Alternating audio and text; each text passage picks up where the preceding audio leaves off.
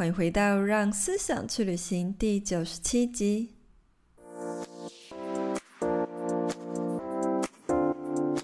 各位听众朋友们，许久不见，大家还好吗？今天这集呢，想要来简短的更新一下近况。聊聊这两个月节目没有更新，我发生了什么事情，也要公布节目未来走向的改变之外呢，也想要借着二零二三年的到来，和大家聊聊定制新年目标这件事情所引发的新年焦虑症，来探讨追求人生目标这件事情的必要性，以及呢，我们该如何面对这样子的内在压力。如果你是我的忠实听众，欢迎到 Apple Podcast 滑到最下方给我五星评论，和我分享为什么你喜欢这个节目，给予我更多持续做下去的鼓励和动力。谢谢你的支持，那我们就开始进入今天的话题吧。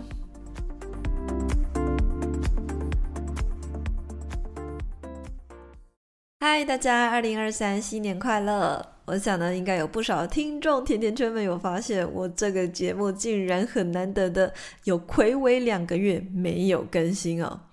那距离上一集节目竟然已经有这么久了，我真的是对大家非常的抱歉。那所以呢，开头呢，想要先来跟大家 update 一下，诶，我到底发生了什么事情？我是不是怎么了？为什么没有更新我的节目哦？其实呢，并不是因为我的工作有多忙。那大家也知道，以前我还没有团队的时候，那时候都是一个人在处理这个节目啊，一边要创作，又要做产品，然后又要行销干嘛的，又要顾及就是官网，还有 IG，还有 Podcast。哇，那个时候的自己呢，在没有团队的协助之下，我还能够就是有那么高能量的产出，自己都回想起来觉得蛮不可思议。所以当时呢，自己在忙。那其实任何的创作我都还是会如期的更新。当时呢，可是呃，曾经最高纪录当然是保持就是每一天晚上十点直播一个小时到两个小时，在分享职业跟行销。后来呢，就是开启了让思想去旅行这个直播节目。其实这一开始不是一个 podcast 节目，一开始呢是一个在 FB 上的直播节目。当时呢是以每个礼拜三，然后晚上十点这样的频率去更新。那最初其实为什么会开始做《让思想去旅行》这个节目的企划呢？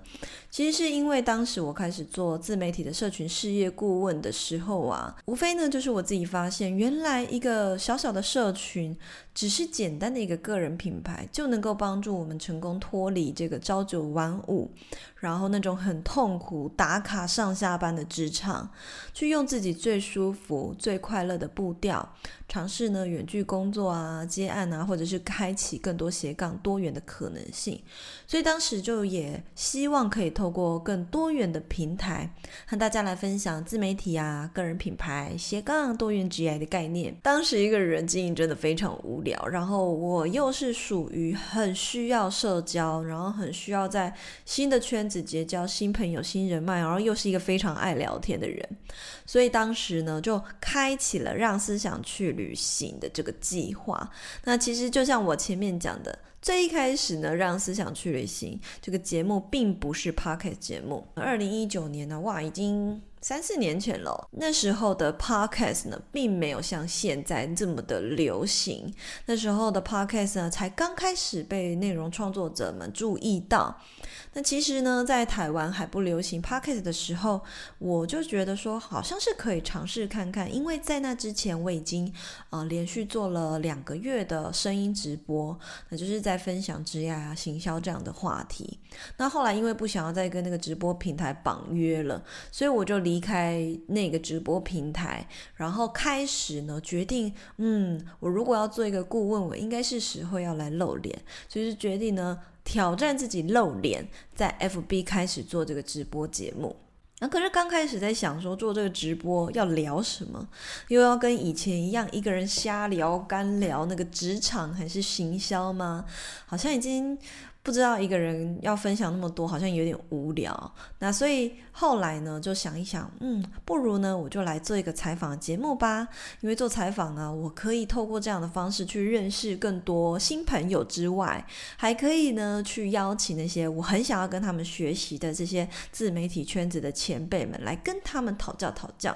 啊，所以呢，大家可以发现哦，你滑到让思想去旅行最一开始的集数。当时的音质就是也是蛮蛮不怎么样的，因为呢都是从直播节目上去截取下来的音档。但你也可以发现，我采访过的这些来宾呢，其实大部分的人他们在 Instagram 上面，现在大多数很多人哦都已经有超过十几万或二十几万的追踪了。所以就是这样，我是希望可以借由采访各界自媒体创作者，大家互相聊天、激励认识以外，满足自己的社交需求。我也可以在对方身上学到各种艺人公司斜杠创业的经验。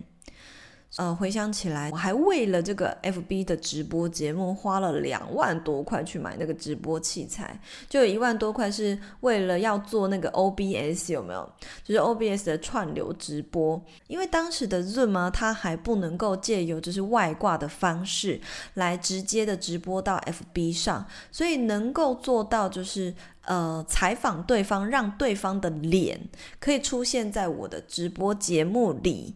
然后。那是那个背后需要花很多串接，就是只能借由 OBS 这个系统的串流，然后呢，我还必须要 call in，透过 Skype 去 call in 对方，借由一个特定的外挂，从就是 Skype 里面呢去抓取来宾的画面到这个 OBS 系统，然后再传播到 FB。你们就知道，在那个时候，就是那个科技还没有那么发达，就是 Zoom 还不能够直接直播到 Facebook 的时候，我为了要做这个直播节目，哇，研究了很多这种技术性的问题。那当然，就是我也不是一个工程师，更何况我是一个。就是跟大家一样，就是一个山西白痴的女子，所以在研究那个过程中，我虽然有一，现在回想起来，我觉得蛮不可思议的，但是在那个时候，我还蛮投入在这个里面。那花了一万多块是花在哪里呢？就是因为这个 OBS 系统，它只能够在 Windows 的电脑上面做执行，可是呢，如果你是透过 Mac 的话，它的一个就是运。Mac 的速度不够快，就没有办法让这个串流很顺利。所以呢，呃，为了要实现这样子，就是一个比较好的直播的体验啊，等等，我就特地花了一万多块去组了一个很高效能的电脑，就是那个高效呢等于是一般男生在打游戏、玩游戏的那一种电脑的配置，这样子，就是请那个电脑的。那那种那种店面，不知道是叫什么店面，反正我就去那种组电脑的店面，请老板帮我弄一台就对了。然后另外一万多块，当然就是花在比如说灯光的器材啊，或者是麦克风啊，还有系统的购买啊，等等等。那其实我就觉得，现在想起来自己还真的是蛮疯狂的。所以大家也可以发现，因为当时的系统是透过 OBS 串流去传播的，就即便我电脑效能再好，它还是会有一些 lag。所以前几集呀，常常就是会有听众，可能新的听众不不了解我，或者是不熟悉我的人，他们不知道那呃，让思想去旅行有前面有好几集都是直播的节目，所以听起来就会很像我是在抢话，或者是去。打断别人说话，那原因过程是因为在直播的过程中，他的我听到对方讲话的时候，可能会有一个时间差，所以在当下的聊天，我们两个透过在即时的通话是没有问题的。但是呢，透过直播传播出去，然后录音下来，再下载、再剪辑变成 podcast 的时候，他在收听上的感受很像是我打断别人说话，或者是我们两个一直。撞在一起讲话，哦，所以就是就造成了一些误会。就是看我我我当然也有看到评论，但是我就觉得说，哎，也没关系，反正我也好像不需要特别解释，是因为直播的关系。总之呢，我就是把后面的这个节目呢，持续的质量提升起来，就也没有。从来没有对大家解释过。Anyway，回过头来呢，就是回想起来啊，当时真的是蛮疯狂的，一切呢都没有为什么，除了呢因为很有趣、很好玩之外，我也从来没有想过自己可以透过这个直播来获得什么。我只知道说我很需要创作内容，然后让这个呢个人品牌可以得以运作。让我也没有说。去预期这个东西可以为我带来多少的流量，当时真的就是很投入在创作的这个里面。那但是现在呢，已经经营自媒体，从二零一九年到现在已经要迈入第四年了。那大家也知道，就是这几年来，我开始非常的注重身心灵的成长。所以，自从我自己转心向内以后呢，我开始发现，这当时的这些初衷，虽然是帮助我在自媒体这条路上更快速成长的奠基，但当时的起心动念，其实回想起来呢，我好像都还是困在一个生存模式，或者是追求外在物质的表现。例如说啦，这是我自己的觉察。例如说，我希望在自媒体这个领域可以结交人脉。有自己的社交圈，就我还是在追求外在的东西，或者是希望透过逼自己稳定创作，让品牌有一定的内容库存和流量。我当时虽然不知道为什么，但是就觉得说，好像追求到这个东西之后，我的个人品牌才算是一个品牌。那当然我。我也觉得这是一个必经的过程，所以我也没有觉得后悔或什么，或也没有去批判当时自己怎么那么喜欢追求外在的东西，因为也是历经了这些阶段，才有这么快的稳定发展嘛。可是呢，就在稳定发展以后，现在的自己呢，我所追求的已经不再是这些表象的东西，已经没有这么大量的社交需求之后，事实上，我也已经找不太到还有哪一些创作者是我发自内心真的很想要跟他聊天，发自内心呢，真的很想要采访他、了解他、跟他学习的交流的对象。所以在这一集以前，所有的人真的都是我非常欣赏，然后才会找他来上节目，跟他讨教啊、分享。因为我知道，唯有我真的对这个人有兴趣，我才能够采访出就是对你们来说也有也受用的内容，也才能够呃和你们分享这样子。到了最后一个来宾以后。我之后呢，就真的再也不知道我要采访谁，除了是因为近期的新兴创作者大多都在市场上不久，或者是没有很什么很大的。创新跟突破能够引起我的兴趣之外，其实最主要的还是我现阶段个人成长的这个目光，已经不是在注重这些，不是在注重说哦要怎么样创业啊，要有什么样的收入啊，要有什么样的商业模式。尤其是二零二一年咨询时，我开始呢注意到非常非常多创作者在创业的这条路上。大家因为个人的内在力量不足呢，导致无法坚持，或者是遇到一点挫折，或者是遇到，比如说他做了一些努力没有立即见效，就马上想要放弃的这种创作者的案例越来越多。我就发现，哎，我明明就已经。提供给你那么多方法，或者是可执行的技巧，网络上呢也有更多、越来越多如雨后春笋般出现的个人品牌导师，教你怎么经营 IG，怎么写文案，怎么增粉、冲粉等等，有这么多的资源让大家学习。可是，一旦他的内在力量不足，会再多这些东西，也都是在一秒之内就可以把他自己打垮。所以我就发现，比起这些，其实呢，注重内在力量的成长，让自己有能力可以面对经营社群或者是斜杠创业这一路上的困难，才是最重要的。因为你没有内在力量，就根本完全没有办法继续啊！你会再多东西，遇到一点点挫折，你就直接跌倒，你就直接 爬不起来了。而技能实力，你是可以透过学习去获得的，但是获得以后就是这就这样了嘛？获得以后，你就是必须开始行动啊，去付出这样子。但是内在力量这个东西，它是一个很久很长的，它就是像是一个肌肉，你需要透过不断的锻炼去强化和维持。那如果一旦你没有去锻炼它，内在力量又开始衰弱的时候，你拥有再多这些行销能力或者是粉丝，其实都没有用。所以这也就是为什么我们会看到有很多很多很大咖的大型创作者，他们在拥有十几万或甚至百万粉丝之后，呃，还会面临身心的压力，甚至呢，呃，必须要到看医生的程度。这就是因为，呃，可能。太过度的去被外在的事物绑架，但是忘记呢，转心向内去锻炼自己的内在力量。所以回想起来，当时做《让思想去旅行》这个节目的那个初衷，我并不是无法坚持下去，而是我我觉得我已经满足了。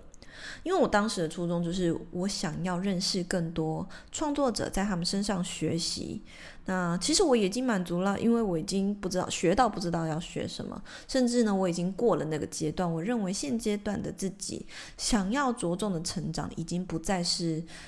创业或者是斜杠这一方面的事，因此呢，我开始思考，让思想去旅行这个所谓的这个这个标题里面的思想，它不仅是说在我们人生中，不仅仅是要在生涯或职业上的思维上需要提升，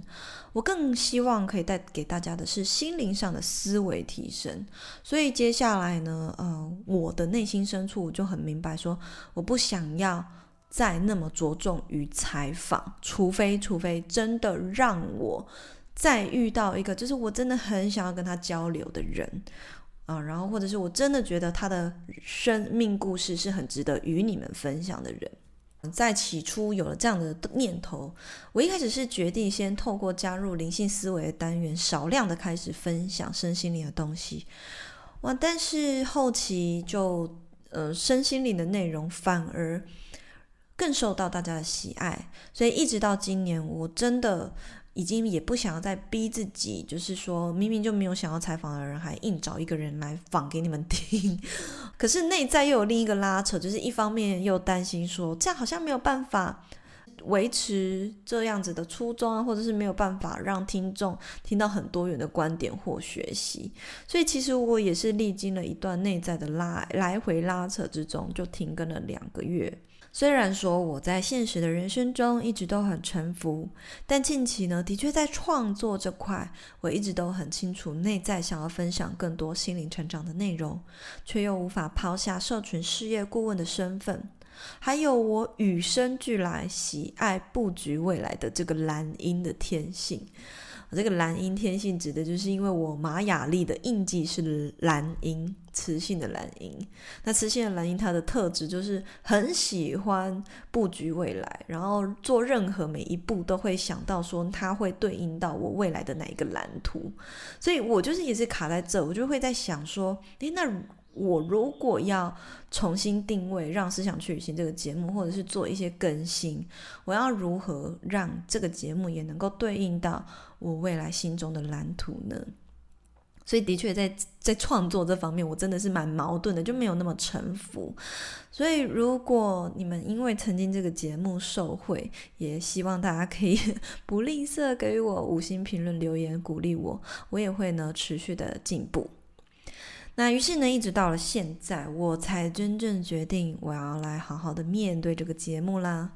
毕竟呢，已经二零二三了，我已经也下定决心，我不再管什么内在拉扯，我要跟随我的心之所向呢，去经营这个节目。所以未来这个节目将不会以采访创作者为主了，除非真的是合作啊，或者是被我遇到说我真的非常欣赏的对象，那也会降低呢，呃，创作思维这个单元的比例。从一百集以后的第二季开始，我便会以心灵提升成长为主，并且从人文或瑜伽哲学角度深入探讨更多关于内在力量、沉浮、丰盛等等心灵成长的议题。我会由浅入深，所以每一集的内容也会从原本以前都是五十几分钟这样子，缩减至二十到三十分钟左右。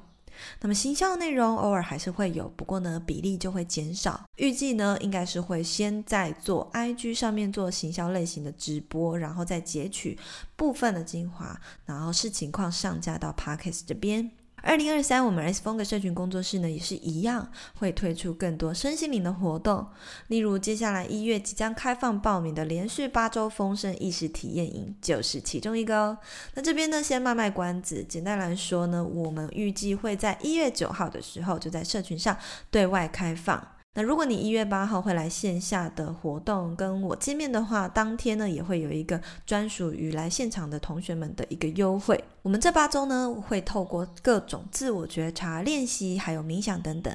带领大家清理匮乏意识，最终呢走向沉浮丰盛的八个阶段。那为什么会做这个丰盛体验营？原因是因为在去年我一直在提倡关于身心灵成长的重要性嘛。可是我也发现，嗯，的确我我有开始让非常多人意识到身心成长、心智能量、内在力量有多重要，或者是我也透过很多方式让大家去体验成。臣服是什么？但我也发现有很多人都是流于表面的理解啊，或者是只是，比如说我我带领创造金钱或心灵导读会结束以后，只要好像这个活动一结束，大家又立刻被打回原形，所以我就很想要很一直疯狂在思考，我要如何真的让丰盛啊、臣服啊，或者是自我成长啊、身心灵这类的东西，让你们不只是看我做，或者是不只是想想而已，或者是不是不是只有看完书就结束了，而是把这些东西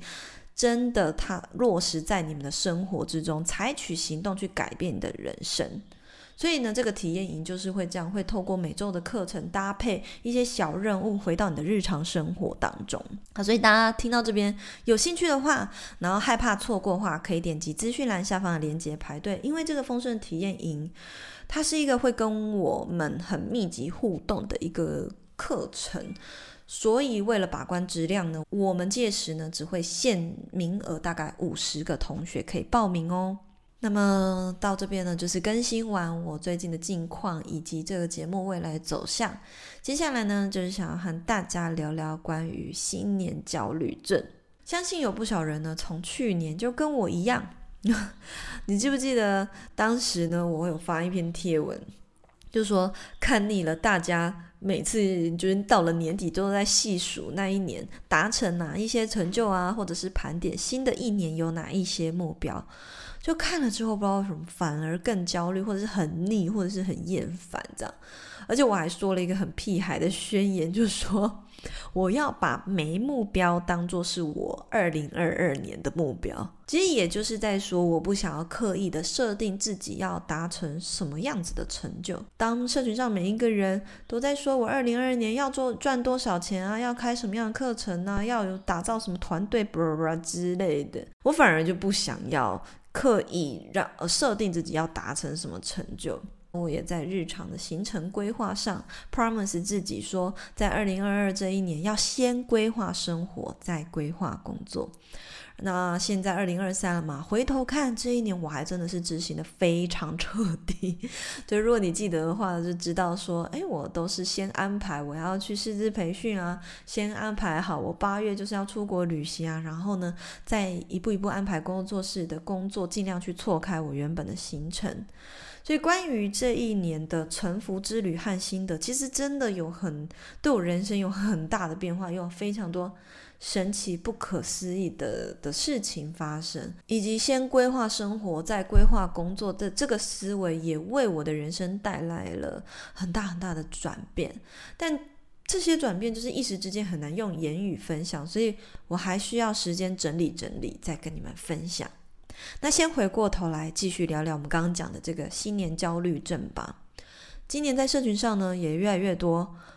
刚讲的是二零二二嘛，那现在二零二三，我发现说在社群上也越来越多创作者跟我一样，跟我当时一样，感受到对于目标的疲乏感。在这个讲求凡事都能够速成的时代，目标看似很容易就达成，很多人看到谁谁谁多年轻就赚多少钱。反而让自己产生了追逐目标、不断定制新目标的压力。在这样的氛围之下，每一个人都对新的一年反而感到恐慌，甚至呢还会自责自己怎么一年下来一事无成。那这样自己还要定目标吗？而打开新买的手账，也根本无力下笔。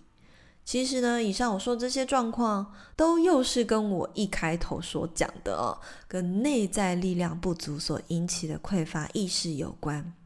大多数的人都把目标啊这两个字放在自己以外的外在成长，而非与自己息息相关的内在的成长。所谓的外在成长呢，指的就是关于成就啊、财富啊、能力或关系等等；而内在成长指的是去做那些让灵魂感到喜悦。滋养愉快的事物，也就是说，无论做这件事情是否能够为你带来实质上的外在利益，纯粹的为了感受到快乐而做的内在成长。很多人可能会说：“哈，感觉到快乐，真的也能够成长吗？”哦，是的，没有错。让你感到快乐，你就能够让自己的灵性还有能量成长。而让自己的能量提升，你就可以为自己带来更多的内在动力。而大多数的你们，正好就是因为缺乏这样的内在动力，才会无力于去追求外在的成长，才会一听到要设定目标就感觉到很累、很痛苦，甚至对于追逐目标这件事情感到疲乏，也会把定制目标呢当作是一种很可怕的压力。当我们内在力量不足，除了会让我们躺平不想要前进之外，更会让我们陷入无法自拔的匮乏意识，导致呢内在的空间越来越缩减，容纳不了更多的丰盛呢来到我们的生命之中。我也曾经写过一篇贴文哈，那时候的标题是写说：别让志向绑定你的人生终点。这句话正是要告诉大家，人生要追求的呢是一个愿景。这愿景指的是什么？指的，比如说是像想要过得自由自在，想要住在能够享受大自然的环境，啊、希望过一个没有金钱压力，可以一边旅行一边工作的人生。你发现了吗？这个愿景呢，其实就很像是英文的 picture，它就是一个画面，一个理想人生的画面。而目标只不过是帮助我们达成愿景、达成这个理想人生画面的一个手段罢了。例如，学习可以远距工作的技能，创造被动收入，学习外语，或者是呢，提升多少收入，找到什么样的工作等等，这些小小小小的目标，都是为了要帮助我们去达成我们刚刚前面所说的那个 picture 那个愿景。那么，我们反思一下，我们当然是可以去设定这些目标啊。可是，如果我们既然知道了目标只不过是一种达成愿景的手段，这也就代表说，即便这个目标无法做到，还有别的目标或者是别的其他的手段可以让我们去达成愿景啊。所以这样子想了之后，是不是发现其实目标根本不需要追逐？目标呢，它不是一个终点，它只不过是我们抵达愿景路上的其中一个里程碑罢了。没有做到又怎么样？我们再换个方式前进就可以了。在新年的第一集呢，就是要来跟你们探讨。我发现呢，大家在谈论到要定制新年目标的时候，内在呢所燃起的那种啊、不安感或焦虑感，所以才想要嗯、录制这样子的话题，和你们分享。不要把目标当作是一种压力，也不要觉得翻开手账呢是一件觉得让你痛苦的事情，因为你不必要也不需要让你的目标或志向绑定你的人生终点，你只要尽情的在这个体验的过程中，好好的享受，好好的唱完你在地球上的这趟旅程。那么就祝大家新年快乐！如果你对这一集的内容有任何的感想，欢迎呢留言五星评论让我知道，或者是分享这集到现实动态私讯我的 Instagram 和我聊聊天都很欢迎。